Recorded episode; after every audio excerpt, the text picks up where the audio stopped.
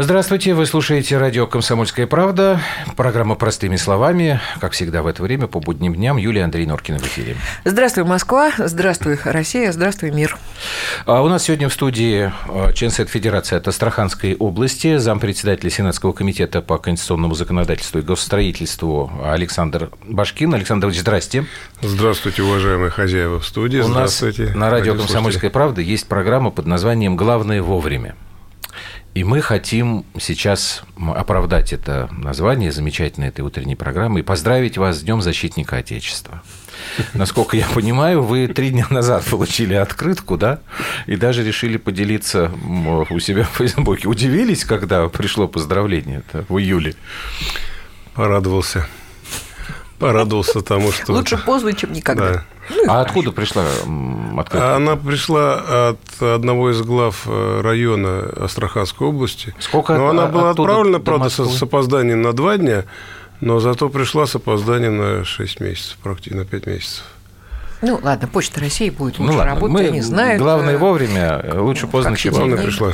Так, э, начнем. Э, про ПАСЕ обязательно поговорим, потому что Александр Ильич еще и член нашей делегации в парламентской ассамблее Совета Европы. Но сейчас, конечно, тема основная последних дней – это история с отношениями с Грузией. Как вам вот такая коллизия? Ваши коллеги из Государственной Думы обратились к правительству с просьбой вот какие-то ответные меры ввести после того, как президента оскорбили в телеэфире канала «Рустави-2». А Путин сказал, что из уважения к грузинскому народу он бы не хотел бы вводить вот эти санкции.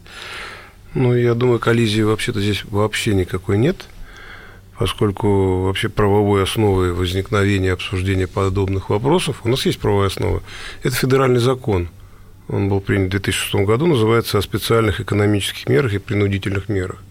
Вот этот закон, он э, предполагает применение в случае необходимости, в случае появления совокупности обстоятельств, которые э, требуют безотлагательной реакции на какие-то международно противоправные действия государства иностранного либо иностранной общественной организации, применение специальных мер. Так вот, э, статья 4 этого закона гласит, что решение о применении специальных экономических мер в отношении конкретного государства иностранного, а это и есть, там в том числе и экономические санкции, и ограничения переводов и так далее, вот эти решения применя... принимаются президентом Российской Федерации на основе предложений Совета Безопасности с обязательно незамедлительным э, уведомлением парламента. А вот следующая часть говорит о том, что предложения об этом могут вносить Государственная Дума и Совет Федерации. То есть Государственная Дума не нарушила закон, сделала угу. предложение, угу. президент Российской Федерации, как единственный субъект принятия такого решения, принимает свое решение. Это его Но право. у нас же есть закон об оскорблении власти. Вот то, что сделал этот грузинский журналист, ну, по-моему, это очевидно. Оскорбление высшего государственного лица в Российской Федерации. Ну, значит, получается, что президент вроде как должен был отреагировать в соответствии с этим законом. А он лично как человек говорит, да, много чести там. И с этим, это понятно, это просто мне кажется, что здесь вот какое-то немножечко противоречие есть юридическое. Противоречия нет. Во-первых, э, э, грузинский хам находился вне пределов юрисдикции Российской Федерации. Мы не уподобляемся Соединенным Штатам, не считаем весь мир своей собственной юрисдикцией. Существует определенное международное право. Это первое. А второе, президент президент поступил как личность. Где-то кто-то гавкнул. Мы же не, не обязаны оглядываться вот как прохожие на окружающий лай. Главное, чтобы не укусили. А не укусят, потому что Российская Федерация сильное государство, которое не позволяет э, угрожать безопасности государства и безопасности граждан. Гораздо серьезнее, на мой взгляд, гораздо серьезнее было был крик в зале парламента, который слышали все. Это первый... Слова, прозвучавшие в зале парламента грузинского мы вас убивали, убивали, убиваем, убивать будем. Вот тогда Причем реакция... это не, не с улицы человека, а да. депутат парламента грузинского. Да, конечно. Вот тогда реакция незамедлительная, резкая, и эта реакция может быть продолжена. Потому что это уже не шутки, это серьезно. Это прямая угроза – Э, гражданам Российской Федерации. Насколько далеко может зайти ситуация, которая сложилась у нас последние э, несколько недель с э, государством э, соседом Грузии? Об этом надо спрашивать не нас и не соседа, а нужно спрашивать за океанского Амери- Американцев? Партнера. Ну, понятно, Мне что... так кажется, поскольку существуют третьи силы, которые заинтересованы в дестабилизации именно наших отношений. Вот. Но, Но Грузия очень думаю, хорошо что им грузинский народ, как раз тот самый народ, уважение к которому продемонстрировал, да, озвучил Владимир Владимирович Путин, именно народ, не э, группа политиков или журналистов там грузинских, которые живут своей uh-huh. жизнью, оторваны от реальности, а именно народ. Я уверен, что грузины не позволят превратить, э, развить конфликт с Российской Федерацией, да и мы, россияне. А мы не слишком много надежд возлагаем на грузинский народ, на украинский народ, на, на белорусский народ, понимаете? Вот в последнее время часто здесь в эфире приходится говорить на эти темы, и э, многие, в том числе ваши коллеги, говорят, что да, были серьезные недоработки с нашей стороны в отношениях да. с этими странами. Ну да, я перефразирую одну известную Народ, поговорку. он мудрый, и он правильные решения примет а вот нет. Позвольте перефразировать известную поговорку. На народ надейся, грузинский, а сам не плашай. Угу. В Российской Федерации есть, еще раз подчеркну, как у сильного государства, масса инструментов, которые не позволят э, проявить э, агрессию, либо иные недружеские, недружелюбные действия, подвергнуть опасности э, россиян, либо интересы Российской Федерации. Но, на ваш взгляд, сейчас не нужно дополнительных никаких э, экономических мер воздействия в отношении Грузии вводить? Не хочется самим себе противоречить. Мы же сами говорим, что экономическими санкциями многого не добьешься гораздо важнее политический диалог, проявление твердости, уверенности. Поэтому я не думаю, что отменой поступления минералки мы сможем перевоспитать. наша, на да, деле. да, по большому счету, переставим кого-то из политиков. Или переводов. Ущерб грузинскому народу можно нанести, но это не в наших интересах. Не в наших интересах э, наносить ущерб гражданам Грузии. И такая политика вполне возможна, возможно, я не, всего лишь свое мнение – Э, вам сейчас предлагаю, она не нанесет, э, не приведет, не принесет пользы. А вот, Александр Ильич, а что вы тогда скажете? Э, существует такое мнение, что наша история взаимоотношений с ПАСЕ – и вот, собственно, то, как она сейчас закончилась, ну, на данном этапе. Надеюсь, это... что она началась. Хорошо, пусть будет так. Это мы сейчас отдельно проговорим. Это как раз результат нашего экономического давления. То есть мы перестали платить взносы, и у них э, начал кислород заканчиваться. Это не так? Знаете, очень многие наши оппоненты в самом ПАСЕ в частности, да не оппоненты, будем называть своими именами, враги, враг, э, лица, представители государств, которые проводили враждебную э, тактику в отношении Российской Федерации и ее делегации. Именно так хотели представить, угу. что ПАСЕ испугалась отсутствия финансирования со стороны Российской Федерации, что она э, променяла некие мифические интересы там, Украины в обмен на свои финансовые интересы. На самом деле, конечно, это не так. Да, это один из инструментов, но это не инструмент давления, это просто естественная реакция. Я объясню, что происходит с финансами. Невозможно Э, оплачивать проезд, когда перед вами захлопаются двери автобуса. Это невозможно. Но если можно себе представить такую нелепую ситуацию, то, во всяком случае, э, финансовое законодательство это запрещает. Мы не можем нецелевым образом расходовать государственные средства. Оплачивать нечто, не реализуя это нечто. Поэтому мы не отказались от э, своего взноса и вклада угу. в ПАСЕ, а мы его приостановили – до периода восстановления нашего присутствия. Это все, это точка. Это, да, один из рычагов принятия решения. Но я хотел бы вам несколько других а, а, аргументов привести, не менее серьезных. Например, за время отсутствия Российской Федерации, делегации Российской Федерации в парламентской ассамблее Совета Европы были избраны 39 из 47 судей Европейского суда. Вот для нас, для россиян – их легитимность в суде, избранных без участия угу. России, под вопросом. А был избран Верховный комиссар по правам человека без участия Российской Федерации. Легитимность такого избрания, ну, опять же, под вопросом. А состоялись выборы генерального секретаря Совета Европы, всего Совета Европы. То есть и ПАСЕ, и, кабинета, и Комитета министров Российской Федерации, да, мы приняли участие, а если бы мы не принимали, то есть таким образом не участие России в работе ПАСЕ – это не, не какая-то демонстрация, демарш, нет, это большая опасность для самого существования этого органа. То есть все больше и больше органов власти, избранных вне участия России, они а, нами вправе быть непризнанными, а само это избрание, опираясь на устав Совета Европы и ПАСЕ, и регламент ПАСЕ, может быть, по сути дела, и нелегитимным. Поэтому здесь намного больше вопросов было. Более того, а, отсутствие работы а, российской делегации в парламентской ассамблее лишает нас работать с документами, которые направлены на всю Европу. А что такое Россия и Европа? В России это больше половины всей, всего населения Европы. То есть самих европейцев – разумных, здравомыслящих политиков пугает история, когда самая крупная страна Европы с самым большим населением, по сути дела, исключена из самого главного парламентского органа Европы. Вот это все и многое другое является аргументами. Только Давайте мы продолжим а, этот разговор. Хорошо. Сразу после паузы. Угу. Нам сейчас прерваться нужно. Александр Башкин, член Совета Федерации, у нас сегодня в эфире в программе «Простыми словами».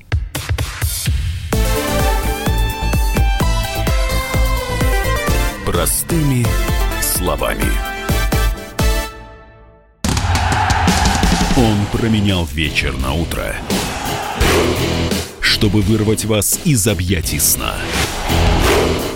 Он не зверг скуку и уныние и стал богом эфира. Максим Шевченко на радио «Комсомольская правда». Вы готовы встать вместе с ним? В 8 утра каждый понедельник. Твое утро никогда не будет прежним. Программа Максима Шевченко. Доживем до понедельника. 8 часов по Москве.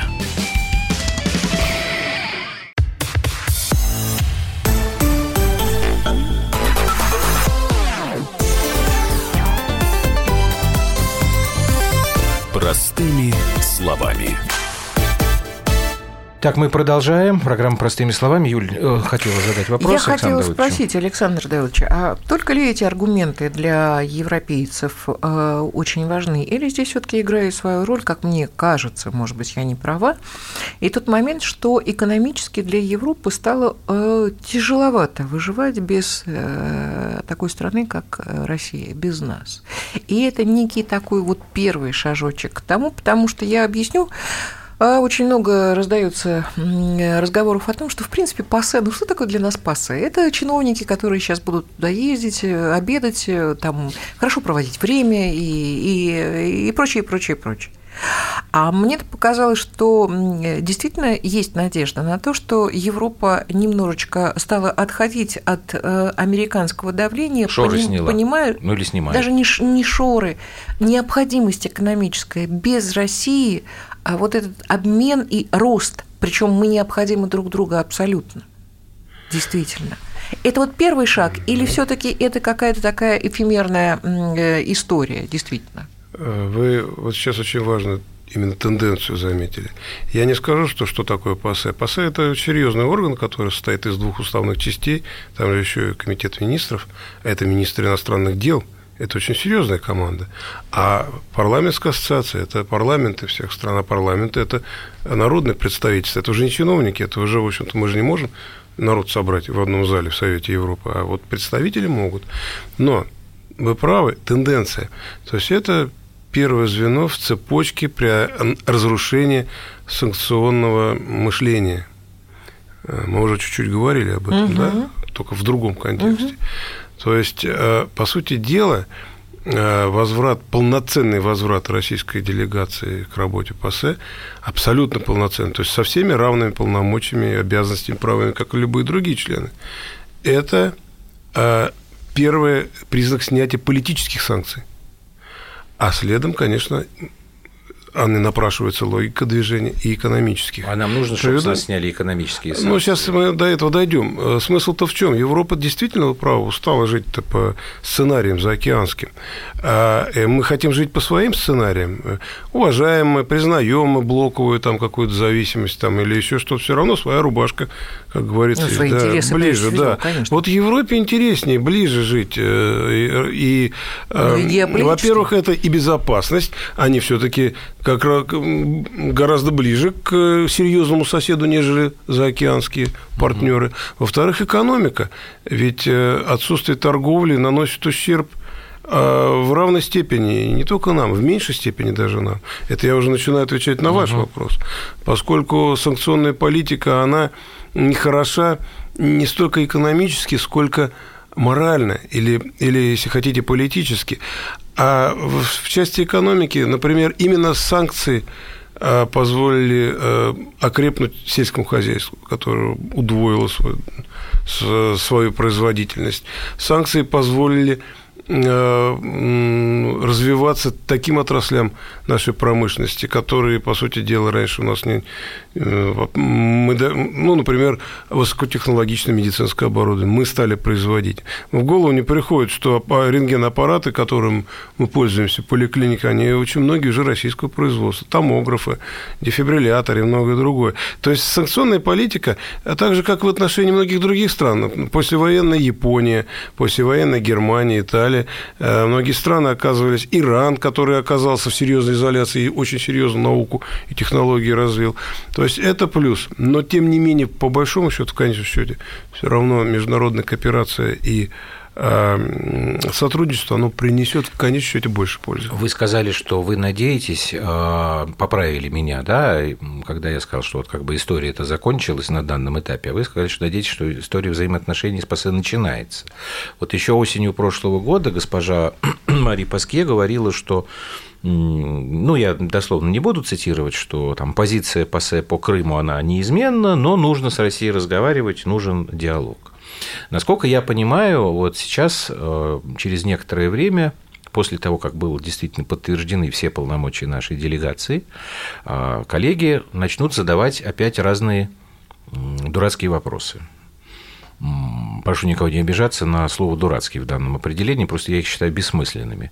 А, ну, например, там по делу Немцова. Насколько я понимаю, вам даже тут приходилось сейчас вот последний раз я был отвечать да, на вопрос. эти вопросы, что там, я читал там какие-то совершенно бредовые, э, что значит, э, ответ, Путин, Золотов вдвоем летали к Кадырову, это Радио Свобода сейчас сообщает об этом, и там они, значит, разрабатывали этот план, но, насколько я понимаю, мы будем действительно обязаны им с ними как-то сотрудничать. Э, вот в этом деле, хотя, в принципе, я не очень понимаю, э, что мы должны им еще рассказывать. А вот как будет строиться отношение дальше? Потому что мы твердо настаивали на нашей позиции. Мы возвращаемся без каких бы то ни было условий, на полных правах. Но рано или поздно они все равно начнут какие-то э, движения против нас. В чем смысл нашего полноценного возвращения? Это то, что мы можем быть докладчиками по вопросам. Так. То, что мы можем выступать. То есть мы можем говорить. Конечно. Ведь дело в том, что тема России же не сходила с повестки дня по СЭД, даже во время отсутствия да. России. А что хорошего было? Мы не могли возразить, мы не могли сказать свою точку зрения, мы не могли оппонировать. У нас есть достаточно а, много в делегации а, а, содержательных спикеров, которые могут эту позицию донести. Поэтому не нужно, конечно, проявлять наивность и ожидать, что риторика э, в Совете Европы э, э, в ПАСЕ сильно уж изменится. В конце да. концов, всегда найдутся пару-тройку друзей, в кавычках, а, точнее, мы их знаем даже шесть, делегации, которые не дадут спокойно жить и будут постоянно э, поднимать антироссийские флаги, да, антироссийские вот эти вот, э, нажимать на антироссийские кнопки. Но у нас есть возможность говорить, выступать. Я вам приведу пример. Вот э, уже из своей работы в Комитете по законности и правам человека, когда председательствующий пытался принять к сведению информацию от так называемого генконсульства Косово в отношении нашего дипломата, э, который был, вы в курсе, да, месяца два назад жестоко избит э, полицейскими косовскими при выполнении своей функции наблюдателя от миссии ООН. А информация была представлена, как э, он препятствовал выполнению полицейской операции, был задержан, и точка. Я возразил против принятия к сведению такой информации, предложил изучить ситуацию, во-первых, каким образом он мог воспрепятствовать э, выполнению операции, и самое главное, э, на каком основании, имея дипломатический иммунитет, был так жестоко избит, что нуждался в медицинском освидетельствовании. Вот мы, и этот вопрос будет изучаться. Он будет поставлен на обсуждение, и Совет Европы, и комитет сможет дать оценку Э, подобным, э, э, подобным событиям. Это только иллюстрация, это пример. Uh-huh. Много таких вопросов будет. Будут вызовы, но мы сможем отвечать на вызовы. Более того, мы сами сможем делать необходимые вызовы в случаях, если это будет в интересах Российской Федерации. Но в любом случае я не хочу представить работу ПАСЕ как конфронтацию, поскольку большинство делегаций действительно искренне дружелюбно настроены. Подавляющее, я бы так сказал, большинство настроены конструктивно в отношении нашей делегации. Мы это слышали как во время официальных официальных выступлений в зале uh-huh. на пленарном заседании, так и во время общения в кулуарах, когда подходили делегаты, высказывали поддержку а и говорили, Петр что они Толстой э, говорил, что были опасения, что могут быть провокации, что там какие-то там люди с зеленкой там бегали э, вокруг. Вокруг, э, напротив здания Дворца Европы, угу. где происходит, проходит заседание, действительно, там и некий вернисаж был э, доморощенный, там собрались люди с какими-то протестными заявлениями, но пути наши не пересекались. Он, лично у меня, в нашей делегации не было задачи изучать творчество, мы прибыли туда работать. Вот, поэтому, возможно, мы избежали зеленки. Но зал заседаний, как и любое прилично уважаемое заведение в европейской стране, оно надежно охраняется и обошлось без провокаций, слава богу. Я надеюсь, что этого не будет. Тем более, еще раз говорю, в целом обстановка не напряженная, в целом обстановка дружелюбная и а, действительно политики европейские не только начали проявлять, а продемонстрировали конструктив, а, трезвый подход, ну, это было реализм. По результатам да, голосования да, и после того, как был вот этот вот протест двойной от Украины и Грузии, потому что тут уж все так совпало, то все равно это повторное рассмотрение, мониторинговые комитеты там, в общем, не изменилось. Ну и добавлю, вот это вот демонстративное покидание украинской делегации ну, да. зал заседаний, оно имеет чисто регламентную подоплеку. Дело в том, что украинская делегация в любом случае последний раз присутствовала угу. на работе, поскольку 21 июля выборы, выборы угу. в парламент Украины, и парламент Украины будет формировать новую делегацию. Старая делегация, естественно, свои полномочия таким образом складывает. Так что вышли очень выгодно, а ярко вот теперь, и красиво. А вот теперь у меня вопрос а есть теперь время? Нет времени. Ну, Давай перенесем на... Ты, ты хочешь еще по международке? Да, я хотела ну, давайте мы после, Нет сразу проблем, после да, паузы, да. да, Александр Башкин, член Совета Федерации от Астраханской области, у нас сегодня в программе «Простыми словами». Закончим кусочек по международной тематике, а потом тогда уже перейдем к российской проблематике.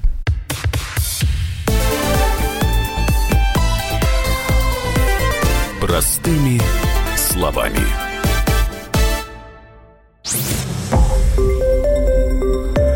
Радио «Комсомольская правда».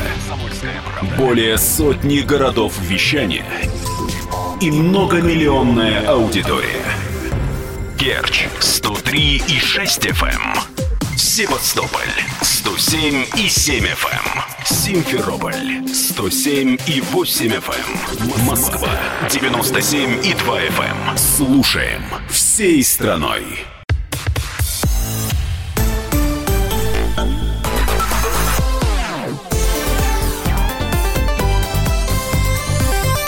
Простыми словами. Вы слушаете радио «Комсомольская правда». Это программа «Простыми словами». Зампредседателя Комитета Совет Федерации по конституционному законодательству и госстроительству Александр Башкин у нас сегодня в гостях. Задавай вопрос, Юлия. Да, я э, уже не первый раз э, в беседах с другими э, людьми говорю об этом.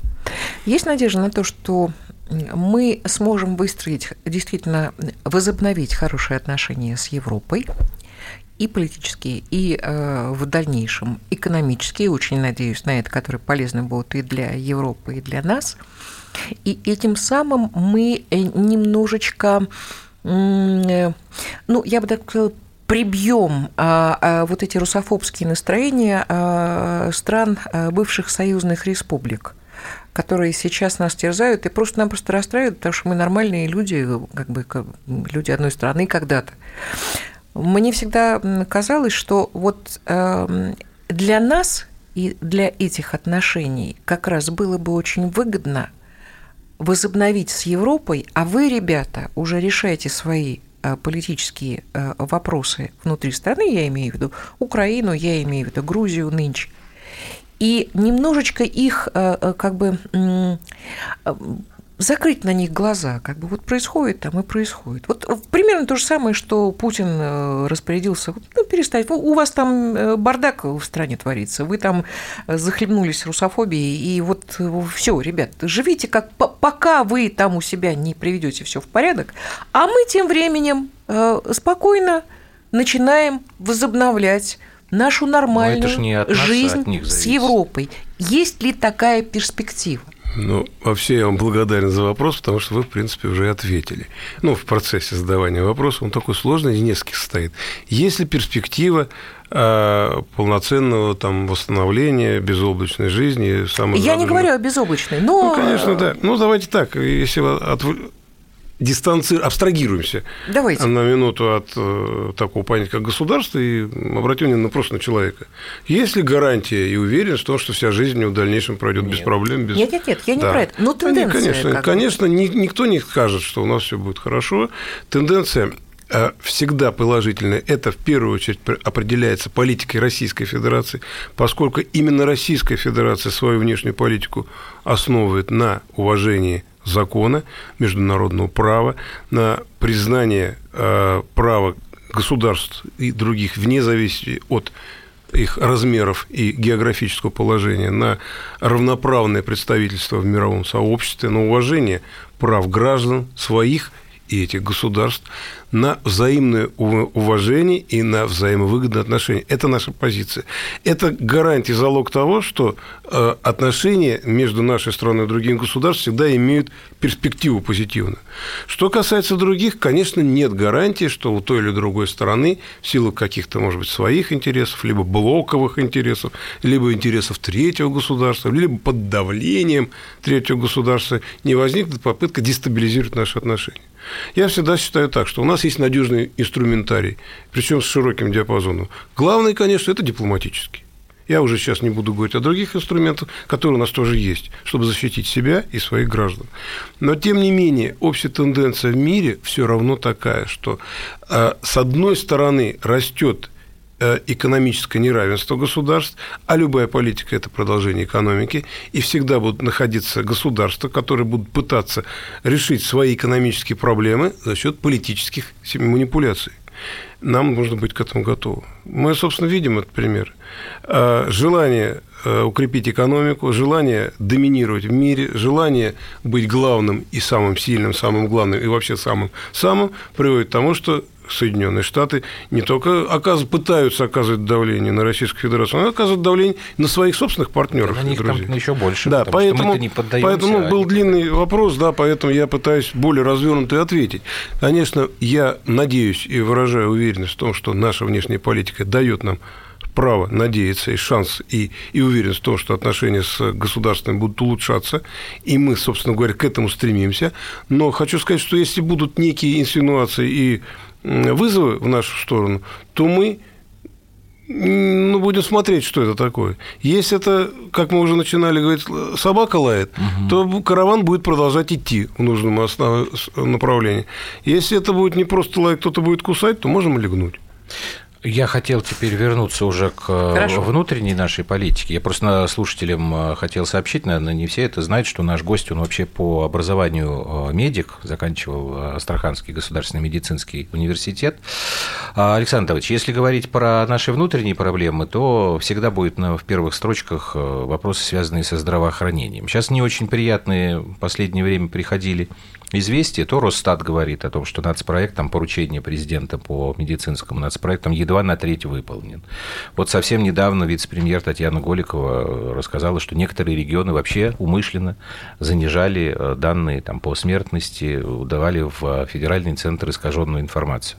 Я знаю, что вы совсем недавно у вас была поездка по региону, там, Магадане на этой теме. Вот что у нас, э, почему мы никак не можем здравоохранение сдвинуть, вот это реформируем, реформируем, реформируем, а результата все по-прежнему приходится ждать.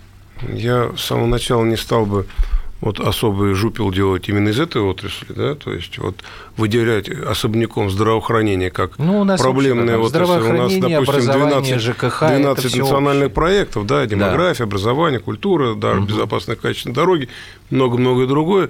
Поэтому, если мы можем, можем говорить о проблемах в этой отрасли, то они, по сути дела, системные, похожи на любые э, проблемы в других э, отраслях или по другим направлениям национальных проектов. Да, есть проблемы, как и во всех других сферах. Но нам, наша задача смотреть не на не, не только на состояние вопроса, а на тенденцию. Угу. Ухудшение или улучшение. То есть наша задача оценивать и мониторить э, на протяжении определенного промежутка времени, что происходит. Поездка, э, мы не только в Магадане, у нас э, создана временная комиссия по контролю и мониторингу. Мы смотрим реализацию национальных проектов. Мне доводилось смотреть реализацию в других регионах ну, и как с программ демография, цифровая среда. Но я хочу сказать, что у нас проблема общая по всем нацпроектам – это э, слабая реализация выделенных денег. То есть смысл в чем? Раньше мы всегда на что сетовали? Нет денег. Угу. Вот нет денег, поэтому, допустим, мы, у нас дорога плохая. Нет денег, поэтому мы не проводим капитальный ремонт там, в школе. Нет угу. денег-то. А сейчас такая проблема. Деньги есть они не реализованы в соответствующее время в нужном объеме. Это саботаж? Нет, это раскоординация. Это до сих пор неумение Извините наладить меня, код прям... Матроскин. Прямую Средства связь. у нас есть, у нас мозгов не хватает. Получается да, ну, ну, в некотором случае, наверное, да. То есть а Нет, а огромное количество бумаг. Или, или коррупция, воровство, или вот эта раскоординация. Всего хватает. Всего хватает. И если сейчас э, последние там определенный промежуток времени, ну, несколько лет, мы являемся свидетелями и участниками, многие из нас участники активных действий антикоррупционных, угу. и мы замечаем, что ну, неприкасаемых, э, в принципе, Становится нет. меньше да. и меньше. Да. А, не знаю, правда, это э, смотря кто рассмотрит на этот вопрос, оптимист или, или ну, пессимист. Ну, это, да, да, это да но тем не менее будем объективными людьми, не такими, не такими. Неприкасаемых нет. И силовики, и спецслужбы, и министры, и губернаторы, и мэры, все, кто э, заслуживает э, пристального внимания правоохранителей, и сами правоохранители в ряде случаев. Об этом, и самое главное, второе, мы перестали это скрывать. Да, Потому что правда. такие случаи были раньше, ну зачем, ну давайте там как-то. Все это становится действительно, общество информировано. Это важный шаг. То есть коррупция есть, с ней борется, это не единственная проблема а, не знаю, к счастью или к несчастью, не единственная проблема. Большая проблема – это наша за любовь, что ли, к заорганизованности. Вот по этим же самым нас проектам. До 60 видов разных бумаг, документов, отчетов в бумажном виде, дублировать в электронном, должны подавать регионы вверх. Пока эти отчеты напишешь, уже время пройдет. Нет единых, до сих пор нет, это к нам уже, к законодателям претензий, угу. единых правовых подходов реализации вот этих взаимоотношений. Вот особенно если взять такую э, сферу, как цифровая среда, да, один из национальных проектов, циф, циф, все, что связано с э, развитием цифровой среды, нет достаточного количества законов, которые реально объективно, адекватно э, ситуацию контролируют, регулируют. Пока этого нет. Может быть, на это мы э, рассчитываем. Поэтому, говоря, э, ну, отдельные регионы, конечно, э, гораздо более тяжелом положении. Вот вы упомянули Магадан, но я не стал бы здесь упрекать, пинать Нет, самих я просто, магаданцев. Я Нужно понимать, от новостей, как, от новостной в ленты. какой географической обстановке находится Магадан. Мы можем ну, себе представить, понятно. что это регион абсолютно изолированный, и все, что связывает его с э, остальной частью страны, это угу. авиационное сообщение. Больше ничего нет железной дороги, нет автомобильных дорог межрегиональных. Самый ближайший населенный пункт, который дорога автомобильная связывает, это Якутск, это Ну вот мы 2000 километров. Вот опять же несколько Я просто вам хотела, Александр Давыдович, сказать, хотя у нас времени Да, мало. 2000 Андрей, мне километров. показываете, Росдурстрой работает, на мой взгляд, очень хорошо. Росавтодор ты имеешь в Росавтодор. виду, да? Мы Да, тут Росавтодор. прокатились, да, сейчас по нескольким областям. И э, я специально, Это, кстати, э, заметно. специально пристально э, наблюдала. Уж Дороги если ста- совсем-совсем какая-то... И то, и то, там уже фрагментарно все. Но ребята работают просто великолепно. Я уже даже не говорю о том, что просто постигаются вот эти вот э, Обочины. обочины, вот эти вот какие тракторы маленькие ходят. В каких-то населенных пунктах совершенно непонятно. Но Ну, это все работает. разница, переезжаешь из И одного это района в совершенно... другой. Да. Это работает. Э, давайте я волокита, вас не волокита, бумаги, не бумаги. Юлька, это работает. Я не возражаю, прерывайте. Значит, очевидно, для следующего вопроса. Хорошо, сейчас маленькая пауза, и мы продолжим.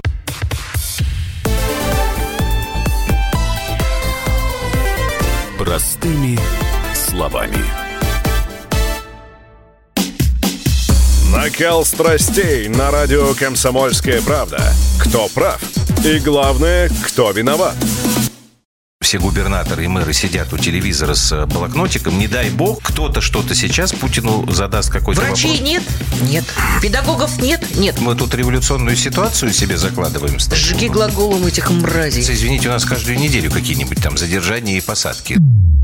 Андрей и Юлия Норкины. По будням в 9 вечера в программе «Простыми словами». Не могу ответить на этот вопрос.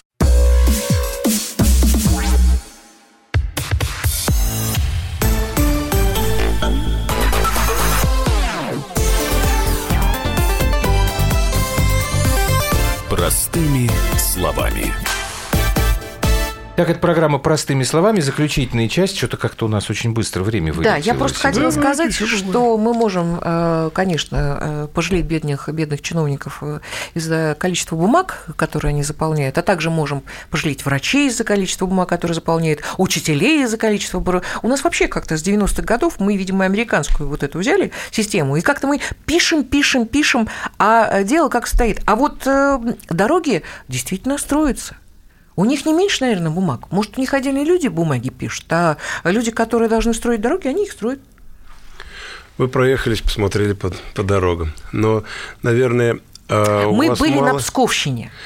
Вот. Ну, соответственно, Дело не только... Вообще, вообще надо сказать, как бы мы не привыкли ворчать, а общая, Делается очень много. общая ситуация Делается с дорожным очень- строительством лучше. да. Намного. Это касается как магистралей скоростных, которых у нас раньше просто не было. Да. Да? Сейчас мы можем говорить о определенном уровне комфорта на скоростных магистралях, но они есть. Нет, тут просто вопрос, Так и внутригородские дороги, вот но едем просто по ещё больше. Пскову, по Пскову, по городу самому.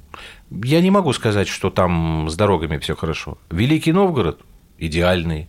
Вот от чего это зависит? хозяина, Ведь, мне как бы кажется. есть же Конечно, программы. Человеческий Вот, фактор. То есть это реализация Мы на должны местах. понять, что да, юридически и политически все субъекты Российской Федерации равны. Конечно. Абсолютно равны. Но мы должны понимать, что они, во-первых, находятся в разных климатических зонах, они находятся в разных, м, с разными э, собственными ресурсами, они находятся в ситуации, когда у них разная численность населения, разные структуры заболеваемости. Это все вместе, комплексно. Разные отношения, подход, э, темперамент разный. Но отношения, сложившиеся исторические какие-то межсоциальные отношения и так далее. Поэтому, в конце концов, они действительно все разные. И, наверное, и это тоже, вот это вот э, комплекс вот этих вот э, разночтений, он может оказывать э, влияние на экономику. Экономическая ситуация в регионах разная. Есть регионы, в которых население 50 тысяч человек, есть регионы больше десятков миллионов. Есть регионы площадью 20 тысяч квадратных километров, а есть миллион квадратных километров. деньги, Управлять, бюджет. регулировать Да. трудно, но Ну, мы зато знаем а, м, пропорционально равные, пропорционально. пропорционально Ну, осваивают по-разному. почему, почему осваивают Осваивают по-разному? Ну, я поддержу Тут- вас. тут, и я наверное, думаю, что здесь, наверное, наш ответ, да. отношение к собственным обязанностям Вот. у людей, которые наделены полномочиями, оно Кто болеет за свое да. э, отечество, за свою разное. землю, а кто нет? Вопрос самый главный, а, который у нас возникает практически ну, я не скажу, что в каждом эфире, но если мы говорим о политических э, каких-то проблемах и внутренних, ну, 99%. А вам просто как бы сам Бог велел его задать, просто потому что вы в Совете Федерации, в Комитете по конституционному законодательству. А вопрос заключается в следующем. У нас в Конституции а, прописан запрет на государственную идеологию. Практически каждый раз, когда мы задаем нашим гостям этот вопрос, мы приходим к мнению, что это плохо, что у нас в стране нет идеологии. Кто-то говорит о том, что может быть э, патриотизм государственный. Кто-то говорит, что сама идея борьбы с коррупцией может быть государственной идеологией. Но в основном говорят, что этого нам не хватает. Вот как вы к этому относитесь? Мне кажется, что э, многие ваши собеседники немного путают понятие идеология и национальная идея. Так, поясните идеология, тогда, как вы это понимаете. Идеология, ну, это комплекс мировоззрений, а, который свойственно определенному классу или группе людей. А национальная идея – это мысль, которая я а, которая владеет, которую признают все члены общества вне зависимости от возраста, от, от вероисповедания, mm. от убеждений. Это нечто большее. Вот, инцион... есть, вот ее и найти-то сложнее. Правильно ли я понимаю, что идеология это может быть нечто навязанное, как бы, а национальная идея это то, что. Да, идеология mm. это нечто локальное, может быть. У вас, у нас с вами вот здесь сидящих в студии своя идеология. У людей, которые сейчас сидят, например, вот за стеклянным окном угу. режиссеры, операторы, техники, у них своя идеология. Люди, которые выходят на митинги с красными флагами, у них своя идеология. Люди, которые не ходят на митинги, да, пожалуй, презирают, никто у не них объяснял вот другая идеология. Это, Хорошо, это а, тогда а вот национальная, национальная идея, идея должна быть у нас у всех общей. И, и есть такой вопрос, на который должен быть, должен быть такой вопрос, на который мы все, почти все, единообразия в природе не бывает, в том числе и в обществе, но почти все дадим один и тот же ответ. Вот мы с вами в том числе пытаемся сейчас и здесь, э, разговаривая между собой, разговаривая с вашими слушателями, с нашими слушателями, тоже внести свой вклад в поиск этого вопроса. Если кто-то скажет сейчас хлопнуть себя э, вот по груди кулаком, скажет, я нашел, я предложил, я думаю, он будет заблуждаться. Это очень серьезная вещь. Обычно в периоды больших потрясений – возникает временно общий вопрос, который всех беспокоит. Война, угу. нападение какое-то. Вся страна, забыв вчерашние распри, э, разные социальные группы, забыв внутренние противоречия, выходят э, единым выступает единым фронтом, чтобы победить врага. Опасность миновала, все возвращаются к своим идеологиям разным. Вот это псевдо-национальная идея, может быть, или она временная, она необходимая, но она не есть.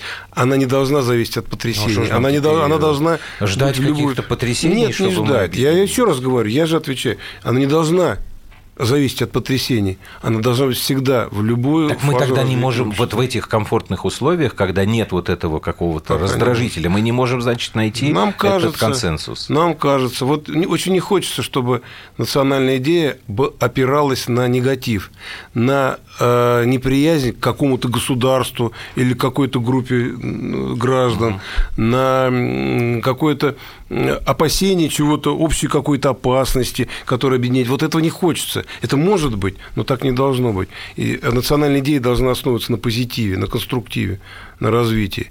А, спросите меня, я вам не отвечу, и вы не ответите. Но вы понимаете, что ну, такая идея может быть и ну, должна да, быть. У Израиля, например, есть только вот одна идея, ради которой они живут. Государству Израиль быть.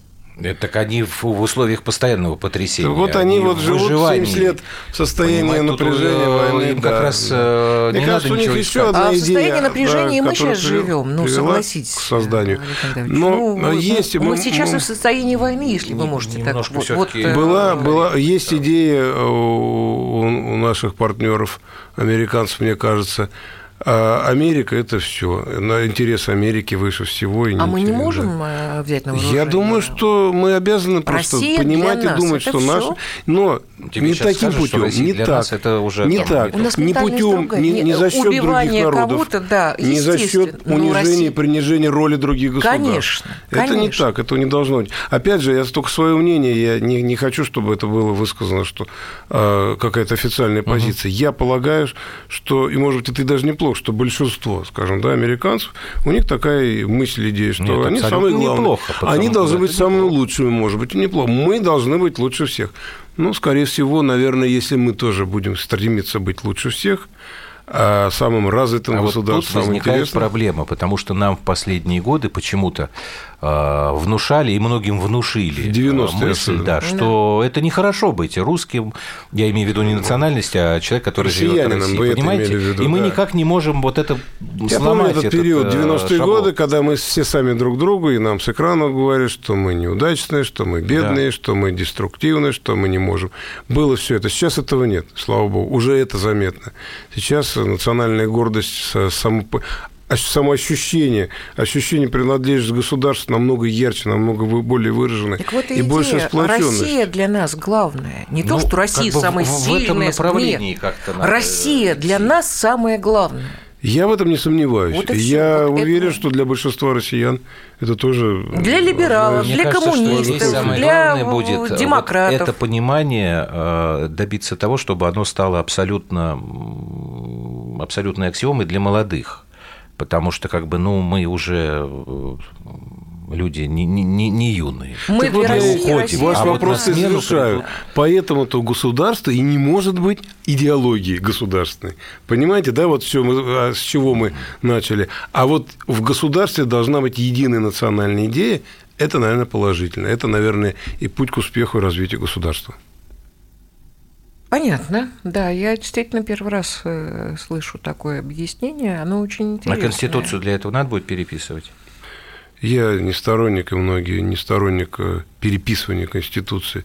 Это основной документ, который определяет э, все главные, основные, все направления нашей жизни. Существует масса законов, конституционных законов, федеральных законов, других нормативных правовых документов, которые реализуют положение Ну, которые Конституции. соответствуют Мы их можем совершенствовать.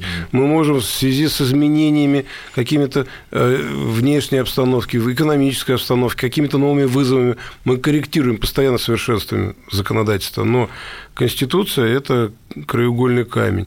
Я не говорю о локальных изменениях, которые иногда случаются, на нашей памяти тоже были. Изменения состава субъектов тогда Федерации, а, изменения, там, например, э, э, добавление контролирующей функции парламента. Но это не есть изменение переписывания Конституции. В конечном счете все равно Конституция ломать, единый целостный ломать не документ. надо, надо Да. потихонечку настраивать. Спасибо вам большое, Александр Давыдович, за то, Спасибо. что пришли. Было Спасибо Интересно, вам. У нас же истекло. Александр Башкин, член Совет Федерации от Астраханской области, зампредседателя Сенатского комитета по конституционному законодательству и государственному строительству. Программа «Простыми словами» вернется в эфир, как обычно, в 21.00 будние дни. Всего вам доброго, до свидания.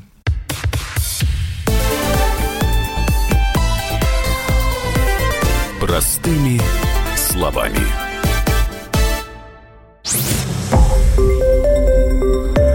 Радио «Комсомольская правда». Более сотни городов вещания и многомиллионная аудитория. Хабаровск 88 и 3 FM.